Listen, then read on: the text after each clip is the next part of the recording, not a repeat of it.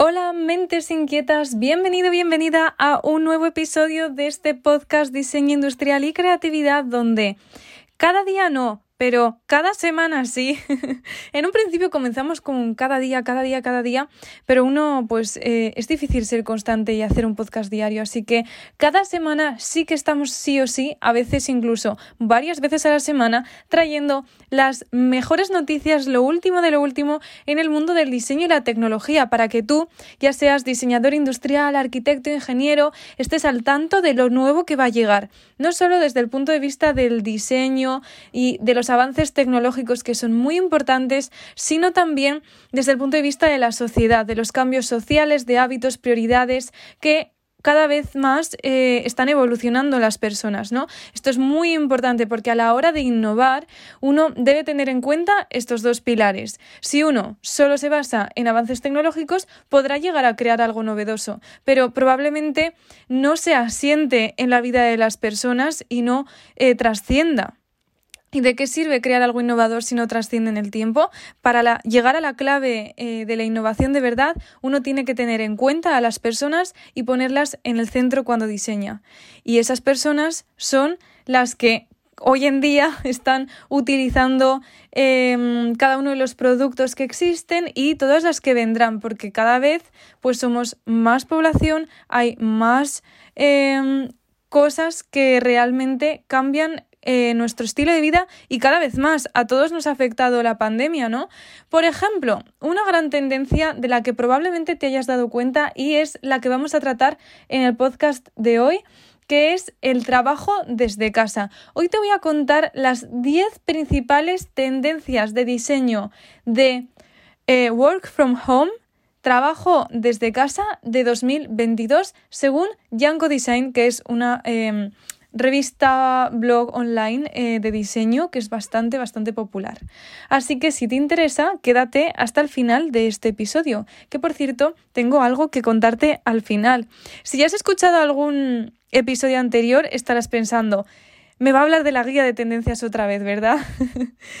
y bueno, sí, pero de una forma un poco diferente. Al final te cuento, porque hay una novedad. bueno, antes de nada, por si hay alguien nuevo por aquí, porque también estamos publicando estos episodios no solo en plataformas de podcast como Google Podcast, Apple Podcast, Spotify, entre otras que nos puedes escuchar, sino también desde YouTube. Y es que este mm, podcast nació inicialmente en YouTube como un canal divulgativo de diseño industrial del que ya formamos parte 30.000 personas, 30.000 personas ya, en dos añitos. Y que si te apetece puedes también formar parte de esa comunidad y estás completamente bienvenido. Nos llamamos las mentes inquietas. Y por si no me conoces, yo soy Irene Ramos, soy ingeniera en diseño industrial y desarrollo de producto con un máster de Product Design y especialización en diseño de servicios, que ahora mismo me dedico sobre todo a mm, transmitir mi pasión por el diseño y también mm, algunos proyectitos como freelance. Bueno, vamos a comenzar. La noticia de hoy, chon, chon, chon, chon, no es una noticia, ya hemos dicho, son top 10 principales tendencias. En 2020 nuestras vidas cambiaron por completo. Si no te ha cambiado tu vida por completo en 2020, es que no has vivido el 2020. A mí personalmente, o sea, mi mundo se puso patas arriba. Yo eh, fue el año en el que eh, me fui a vivir a otro país. O sea, imaginaos la locura. Te vas a ir a otro país y de repente pandemia. Mm, creo que los momentos más estresantes que viví fueron cuando quería coger un vuelo para España y de repente todas las aerolíneas estaban cancelando los vuelos, cosa que no había ocurrido nunca jamás, y pensaba que me iba a tener que quedar todo el verano y a saber hasta cuándo eh, en el lugar donde vivía en Suecia. Bueno, mientras el resto de la gente que conocía sí que estaba pudiendo volver a sus países y yo sobre todo me relacionaba con gente internacional, entonces me veía eh, dedicando mi verano a estar en una ciudad muy pequeñita, llena de suecos, sin nadie de mis amigos internacionales. Pero bueno, este no es el tema del episodio, que me voy por las ramas, porque hace bastante que no grababa episodio y me he motivado hoy.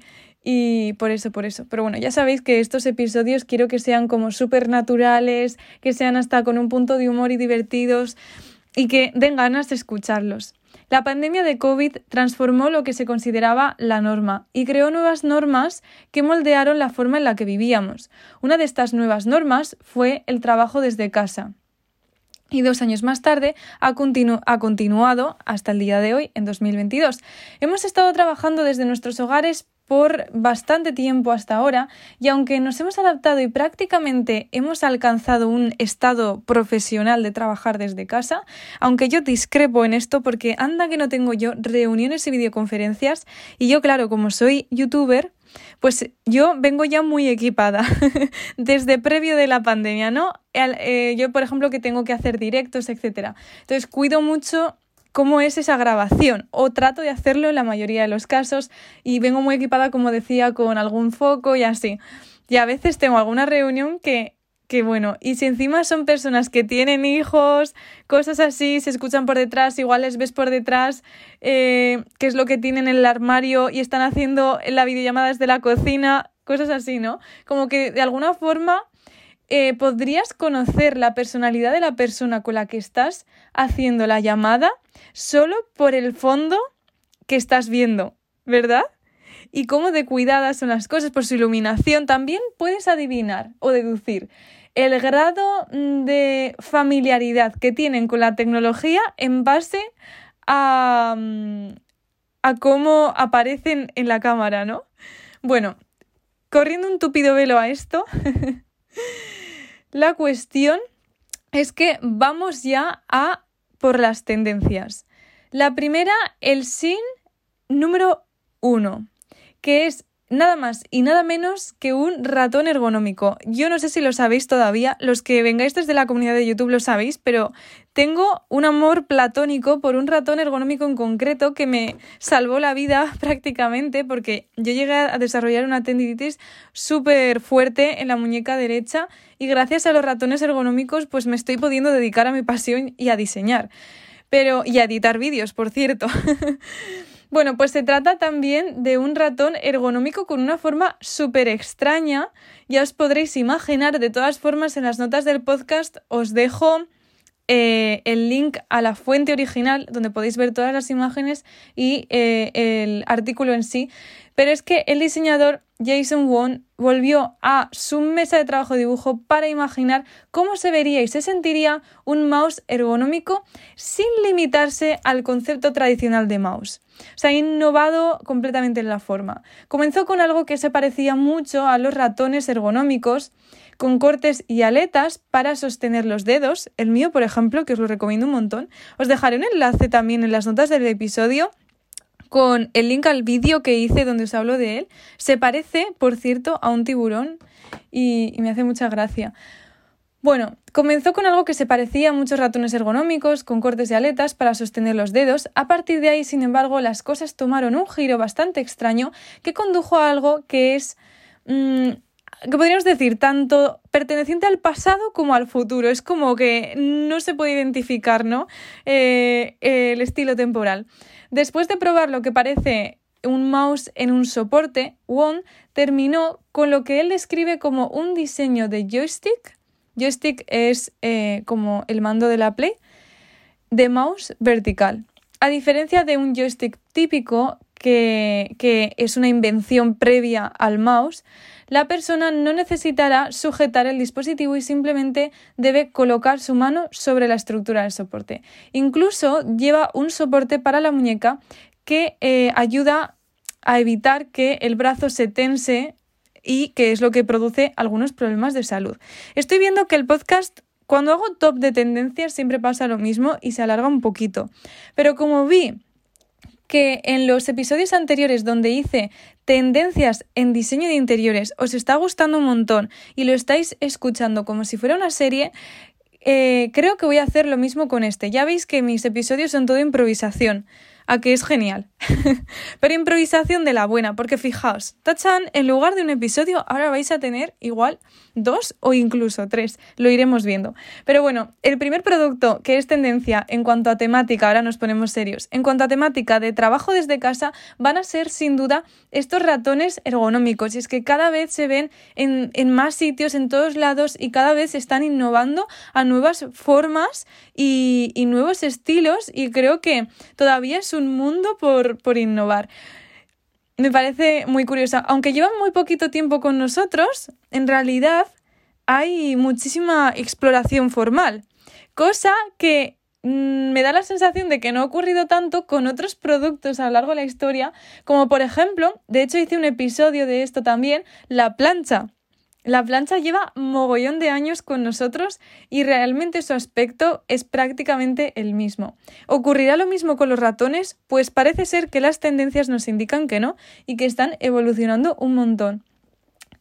Así que con esto voy a despedir el podcast. Os doy solo esta pildorita que es un producto, pero en el episodio de mañana hablaremos del resto de los nueve productos. Venga, a ver si mañana ya de carrerilla os puedo contar los otros nueve que son súper interesantes, que además os van a interesar personalmente porque van a hacer que conozcáis nuevas formas de eh, ser más productivos, más eficientes, más prácticos en vuestro lugar de trabajo, que imagino que como diseñadores habréis, em, o sea, estaréis acostumbrados, quiero decir, a diseñar, ¿verdad? Desde un laptop, desde un escritorio y probablemente desde vuestra casa ya, y sepáis muy bien lo que significa el work from home, ¿verdad? Genial, pues muchísimas gracias por estar en el episodio, pero no te vayas porque recuerda que aún tengo que contarte algo y es sobre la guía de tendencias de diseño industrial. ¿Que no sabes de qué te estoy hablando? Pues perfectamente no lo puedes saber si acabas de llegar a este podcast y eres nuevo. Y es normal porque hasta ahora no existía como tal una guía de tendencias creada por diseñadores para diseñadores. Una guía que te contara de forma estructurada y muy guiada todo aquello que ha ocurrido en 2022 y todo aquello que vendrá, todo aquello que ha ocurrido en 2021, perdón, y todo aquello que vendrá en 2022. Además, cargada de un Design Toolkit, es decir, una serie de herramientas que te van a permitir eh, trabajar con toda esta información y diseñar. No es una cosa súper guay pues no es que lo diga yo y no es porque la haya creado yo, y la verdad es que hoy vengo con todo el hype, sino que eh, ya hay más de 200 personas que la han adquirido y que están súper contentos. Podéis ver todo lo que incluye esta guía y realmente en qué consiste con más detenimiento. De hecho, creamos un vídeo específico para ello eh, desde la web www.collagecollage.com Allí tenéis toda la información, tenéis el link en las notas del podcast y he de decirte que esta guía estaba pensada para que solo se pudiera eh, adquirir de una forma exclusiva durante el mes de enero y parte de febrero, ¿vale? Hasta el 11 de febrero.